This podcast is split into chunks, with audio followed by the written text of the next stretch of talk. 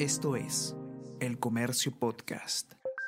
Buenos días, soy Gladys Pereira, periodista del comercio, y estas son las cinco noticias más importantes de hoy, viernes 19 de noviembre.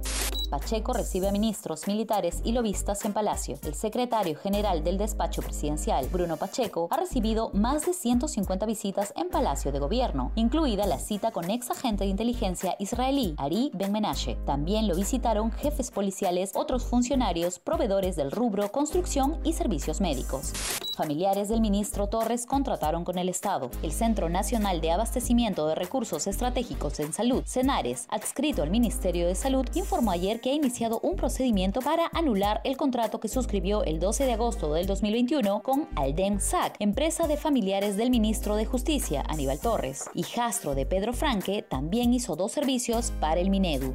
Nuevas normas ponen en jaque a antivacunas. A partir del 15 de diciembre, el carnet físico o virtual que acredite la inmunización completa contra el COVID-19 será el pase que abrirá las puertas de ingreso a lugares cerrados y permita usar y brindar varios servicios públicos a todos los ciudadanos mayores de 18 años. Constitucionalistas consideran que nuevas disposiciones son proporcionales y razonables por la pandemia del coronavirus batallón patrullará Riviera Maya ante ola de ataques de grupos criminales. Desde diciembre, el gobierno de Andrés Manuel López Obrador desplegará 1.500 agentes de la Guardia Nacional en el Caribe mexicano. La policía militarizada vigilará el estado sureño de Quintana Roo, donde las extorsiones y asesinatos han puesto en jaque la actividad turística clubes ya venden entradas a sus abonados para la final. Las autoridades del Ministerio del Interior firmaron ayer por la tarde las garantías para la final de la Liga 1, con lo que quedó garantizada la vuelta al público para el torneo local luego de 20 meses. Más de 8.000 hinchas alentarán a Alianza y Cristal en el primer duelo del domingo.